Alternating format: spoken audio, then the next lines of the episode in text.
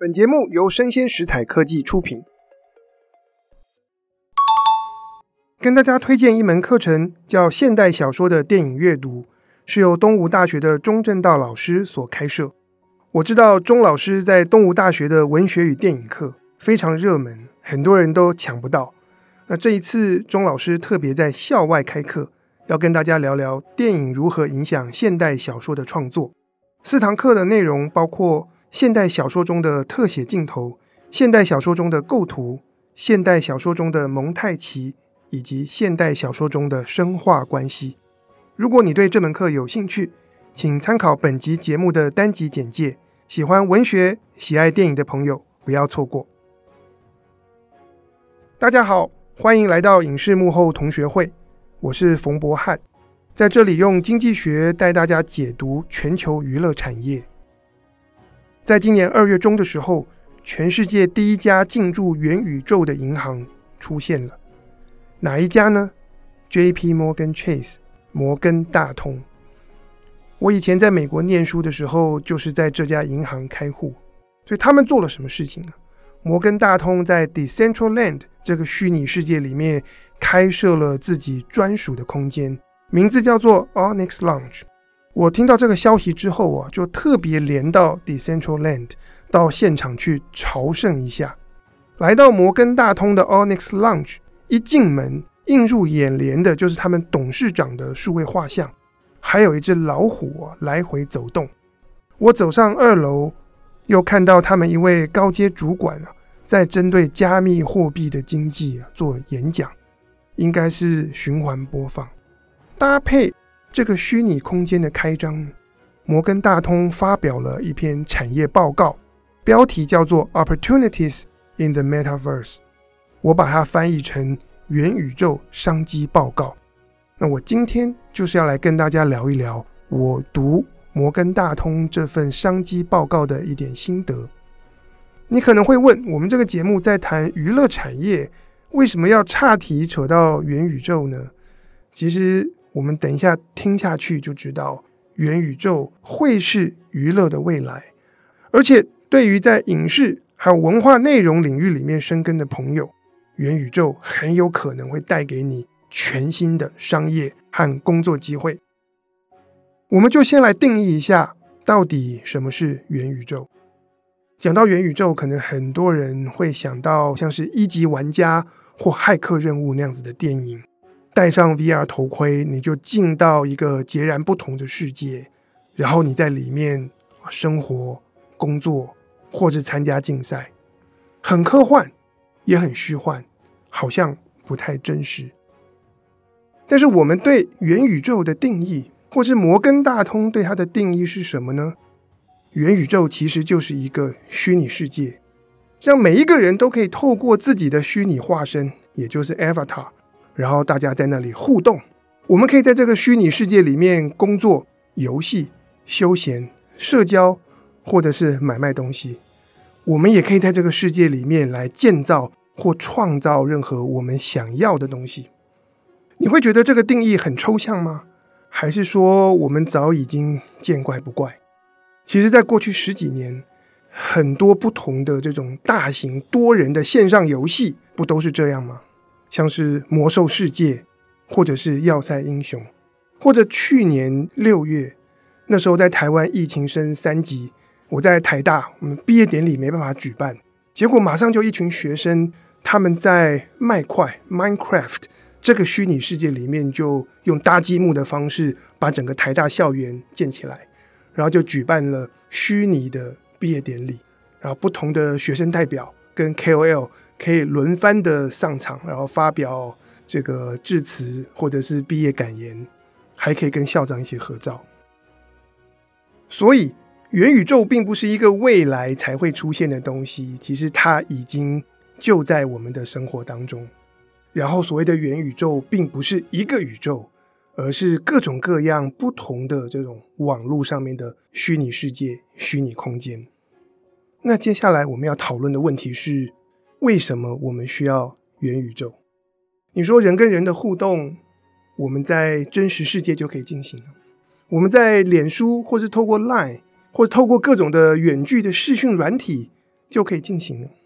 那元宇宙是不是主要都是给大家玩游戏来玩乐使用呢？这里我要跟大家分享我自己的经历啊，在元宇宙的世界里面，它有一个特质，它更加的贴近我们的真实世界，因此可以让人跟人之间的互动变得更自然，而这个自然的互动可以创造出许多意想不到的效果。去年暑假的时候，我本来接了一个高中生的营会，我会开课教大家赛局理论的观念，同时我也设计了非常刺激的一系列的商战游戏，让高中生大家可以分组互相的竞赛，每一组的学生他们在组员之间要一起讨论他们的策略，但是组跟组之间也可以合纵连横。所以各组常常会需要派代表去跟其他组的代表来协商、来斡旋。可是我们就遇到疫情升三级，学校说所有的教学活动都必须要移到线上。那个时候我就想，完了，如果我们透过这种远端的视讯软体，要怎么样带大家玩这样子的商战游戏呢？是不是我们同组组员之间大家要开一个群组，然后组跟组之间要沟通要协商的时候，再开一个跨组的群组，然后我跟助教，我们在游戏世界里面的角色是银行跟政府。当我们要发布消息或做报告事项的时候，我们要开一个全班所有同学的群组。那这样的游戏不是就变成是拉一堆大大小小的群组，这样还会好玩吗？而且更大的问题是，有些时候啊，我们可能还会把讯息发错地方。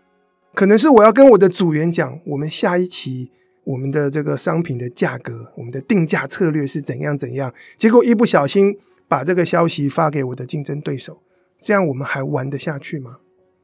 就在这个时候，我的助教他们就在 Gather Town，那也是另外一个虚拟世界的系统啊，可以让大家来建造地图，然后每一个进入 Gather Town 的。这个玩家或参与者，大家每一个人有一个小小的人像，有点像是二十年前的 RPG 游戏，然后就可以看到我们自己跟别人在这个地图上面走来走去。我的助教呢，就在 Gather Town 建了一栋房子，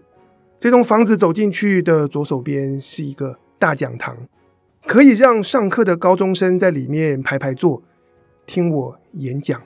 介绍赛局观念。然后房子进去的右手边。是一个交易室，公共的空间，大家可以在里面自由的走动，然后彼此交谈。从交易室再延伸出去，是大大小小的房间，然后每一组的同学，他们有他们自己专属的房间。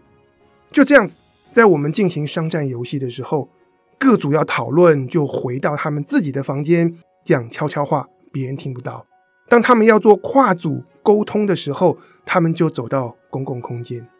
我可以拉着某一组的这个同学代表到房间的一个角落，然后我们讲悄悄话。我们也可以站在这个交易厅的中间，在那里讨论，然后欢迎其他各组的代表也一起自由的加入参与我们的讨论。我们加入了空间的这个元素，在 Gather Town 这样子的一个虚拟世界里面，人跟人的对话、交流、互动。马上就变得很有层次感，就变得更加的自然。所以去年暑假是我带商战游戏啊，学生玩的最嗨的一次。另外一次经验呢，是去年的秋天，同样我参加了一个游戏产业里面的媒合会。本来这样子的商展会是在这种国际会议中心或者是旅馆的这种商务空间所举办，同样因为疫情。我们移到了 Gather Town。而当我抵达 Gather Town 的这个梅和会的会场，进了大门之后，就看到一辆接驳车，它可以把我带到啊整个这个会议中心不同的区域。我看到不同的房子建筑，其中一栋是展览馆。那每一家参展的厂商啊，在展览馆里面有自己的一个展示台。那我可以走到各家厂商的这个展台前面来看他们的简报资料。隔壁一栋就是我们的这个会议大楼，走进去，前面是一个玄关，里面有厨房，然后就是大大小小的会议室。在这样子的会议空间里面，其实我跟不同的商务洽谈的对象，我们可以自己决定要在小房间里面闭门开会，或者我们也可以在玄关交流。然后任何人，他们只要走进我们到两步的距离之内，也就可以听到我们讲话，自由的加入我们的对谈。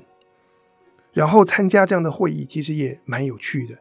因为当我想要找谁谁谁的时候，我就可以查一下参展厂商名录，查到他的名字，点下去，我就看到地图上面某一个区域发亮，然后就知道往那里移动。然后呢，在我找人的过程中，我就发现啊。凡是这个人流的必经之地的那些地方，我们还可以看到不同赞助商他们的 logo，是不是很真实呢？其实这样子的媒合会啊，在这样的虚拟空间里面举办，其实大幅的提升了我们大家开会，然后找合作伙伴以及互相媒合的效率。我补充一下，我刚才所分享的经验，其实都是发生在 Gather Town。然后他们还是一个二 D 平面的世界。那现在大家在讨论的这些元宇宙，几乎都已经是三 D 的空间。如果之后我们可以戴上 VR 头盔来进入的话，就可以带来这种沉浸式的空间感和体验感。在元宇宙当中的人际互动，除了更加的自然和真实之外，现在正在如火如荼发展的这些元宇宙，还有一个新的特性，就是当我们进入 Web 三点零的时代，包括摩根大通开设据点的这个 Decentraland，或者是另外一个很知名的这种虚拟世界叫做 Sandbox，它们都是建立在区块链之上。因此，跟过去我们看到什么魔兽世界、Roblox 等等的元宇宙相比，在区块链上面的这些元宇宙，他们可以做到这种去中心化，也就是这个世界其实并不是由单一的一家游戏厂商所拥有，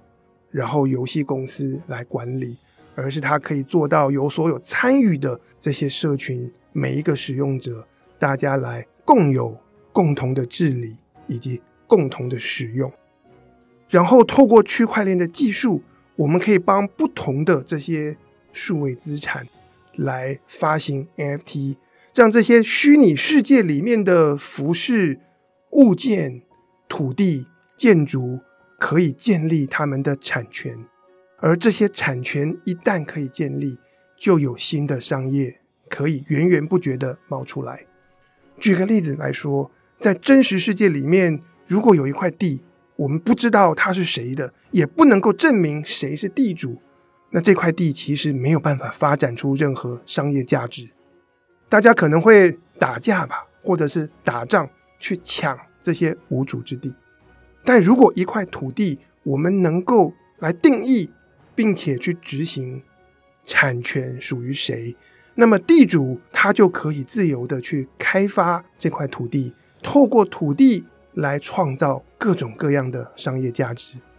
然后他也可以选择要来出租，或者是要来买卖他的土地。那我们现行在发展 Web 三点零的元宇宙，其实多了啊这样子的一个特质跟功能。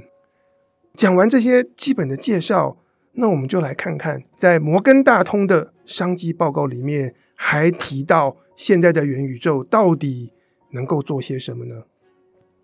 首先，当然就是玩游戏。毕竟，我们从元宇宙的发展源流来看，它本来就是从游戏产业所发展演化而来。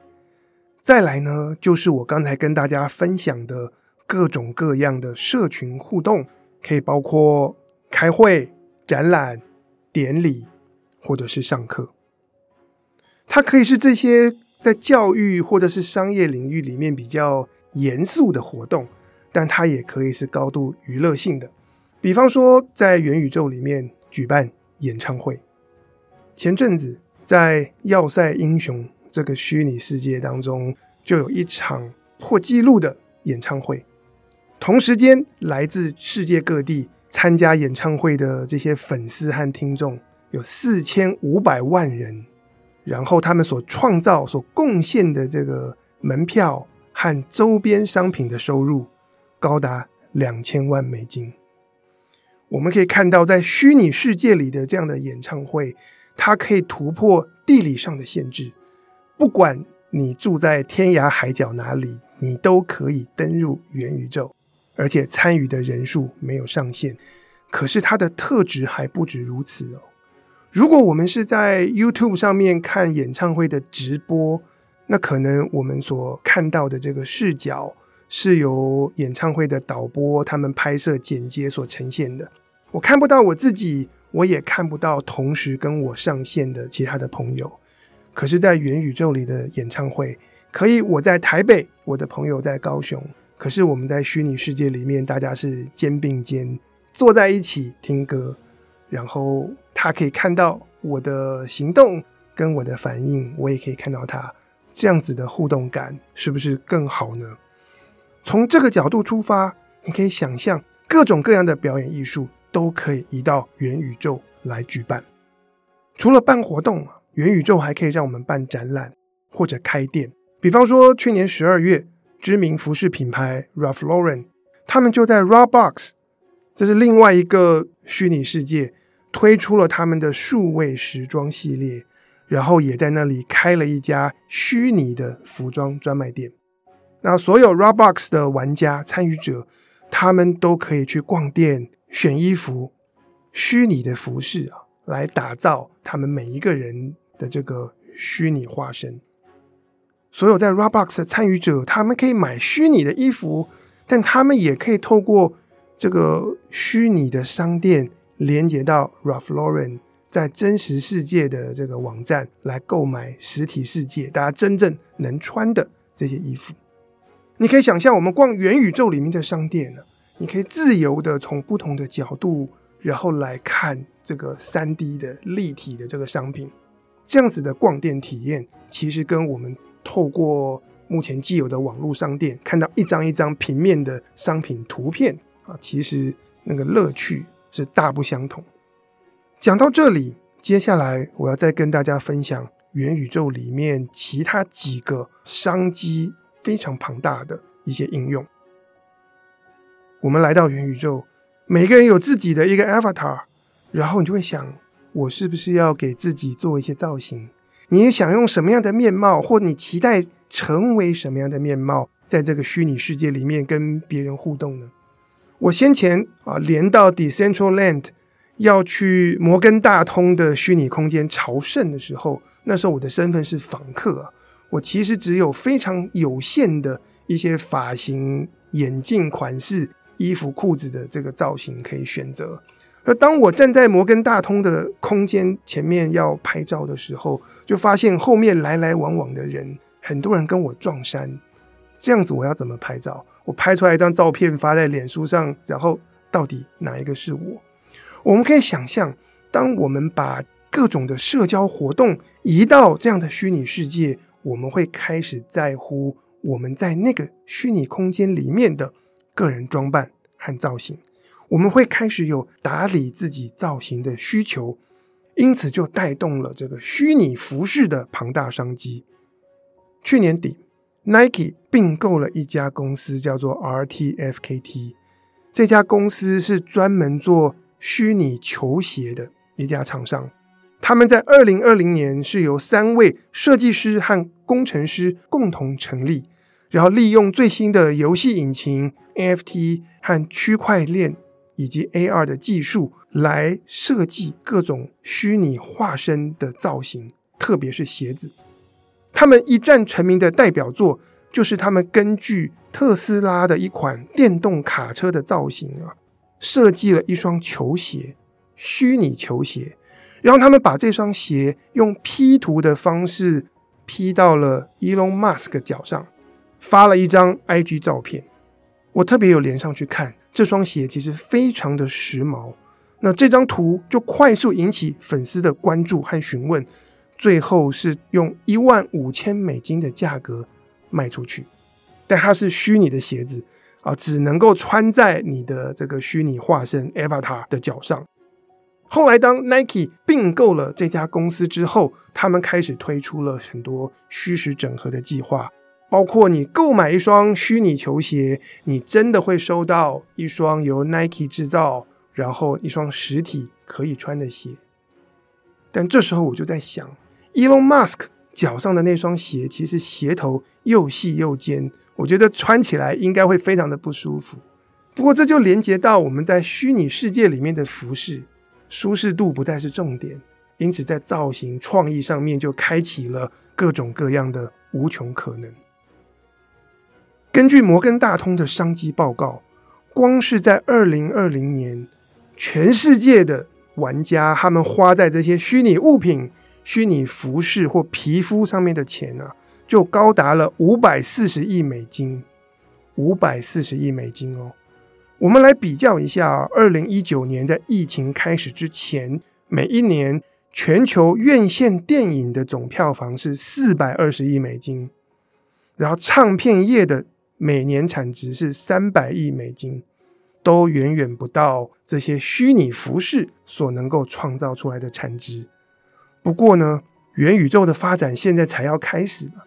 我相信在这里听我们节目的各位同学，可能多数人都还没有连到元宇宙上，或者你还没开始花钱来买这些虚拟衣物。在元宇宙，不只可以买卖服饰和造型，另外一个庞大的商机其实是买卖土地。你说买虚拟土地要做什么？有了自己的地，你就可以用自己的方式设计建造，然后来办活动、办展览、开店呢，这些都需要空间。然后 NFT 的发行可以就为这些土地提供了可验证的所有权凭证，所以我们就看到很多的知名品牌，从时尚精品到服饰，纷纷都开始买地盖店，开始为品牌做宣传。在去年六月啊，Decentraland 就有一大片的土地包裹在一起，用九十一万美金成交。买主呢是虚拟的地产开发商，叫做 Every Realm。他们把那整个区域就开发成一个大型商业区，叫做 Metajoku。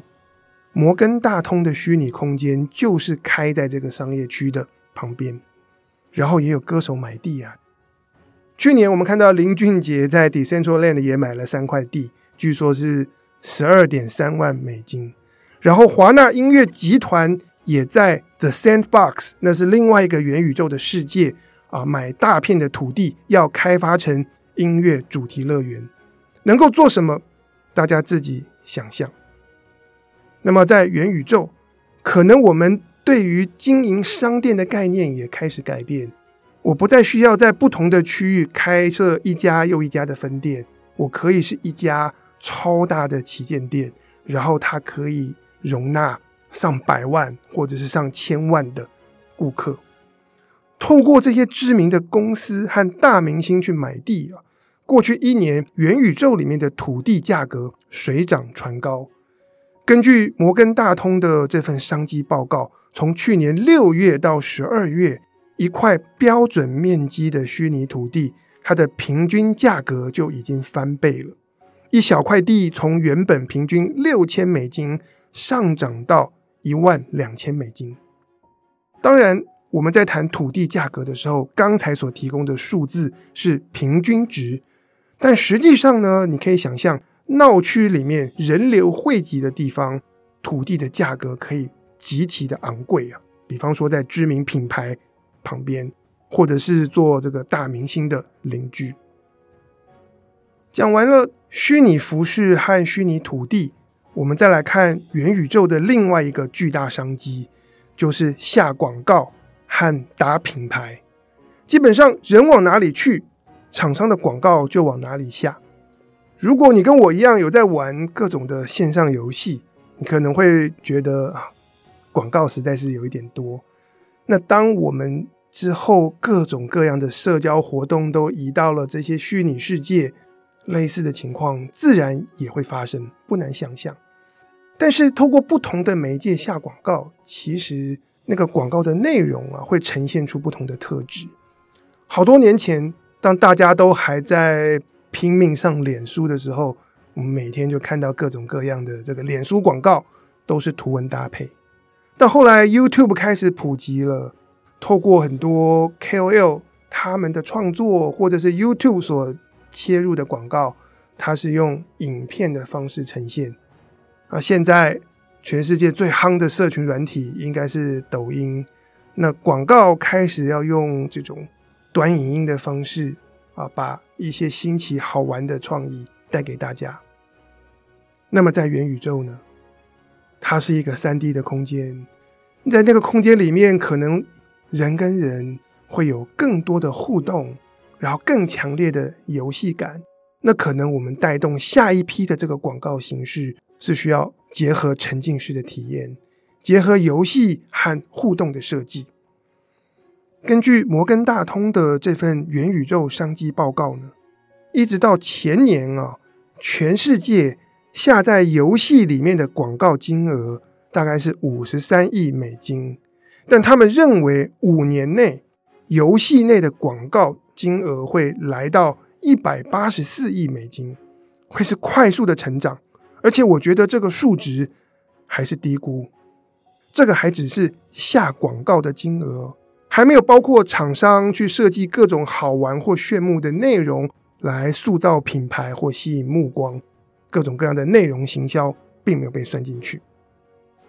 总之，元宇宙会是我们下一代的社交娱乐，甚至包含了工作和生活。在摩根大通的商机报告里面，除了为大家整理这些林林总总、琳琅满目的活动之外，他们有提到现阶段元宇宙的发展在实物面上可以分成五大块。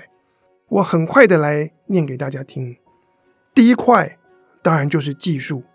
包含了硬体、软体、AI、互动的技术、动画的技术、算图的能力、数据分析，以及各种各样规格的发展和标准化。第二块呢是金融，这也是摩根大通他们想要切入的部分。如果在这样的虚拟世界里面，会有各种各样的买卖跟商业冒出来，大家要怎么付钱？在过去 Web 二点零的时代，我们是刷信用卡或者是转账。建立在区块链上面的 Web 三点零，现阶段我们看到大家使用的是加密货币。可是加密货币会不会对很多人来讲进入门槛有点高？你会不会想到元宇宙里面去买？一双球鞋，可是你真的不太知道要怎么样先去取得一个电子钱包要怎么做，所以这当中如何把传统的金融体系跟支付方式和这个建立在区块链上面的金融是能够做一个结合，对我们一般的市井小民啊大众来说，可以做到无缝接轨，可以自由自在的去那里参与各种的活动和消费。它其实需要在这个元宇宙金融这个领域打好底，做各样的基础建设，这也是摩根大通他们未来要着重的方向。第三块呢，是隐私的保护和身份的认证。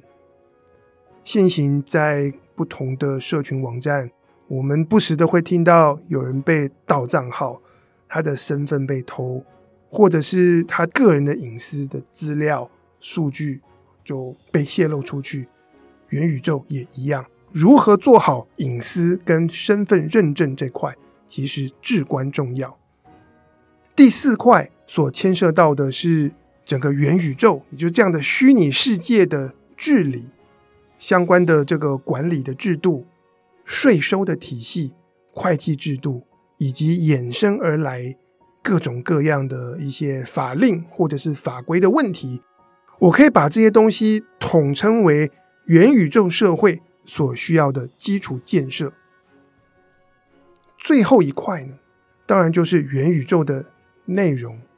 我们要在里面办什么活动，开发什么游戏，创造哪些展览，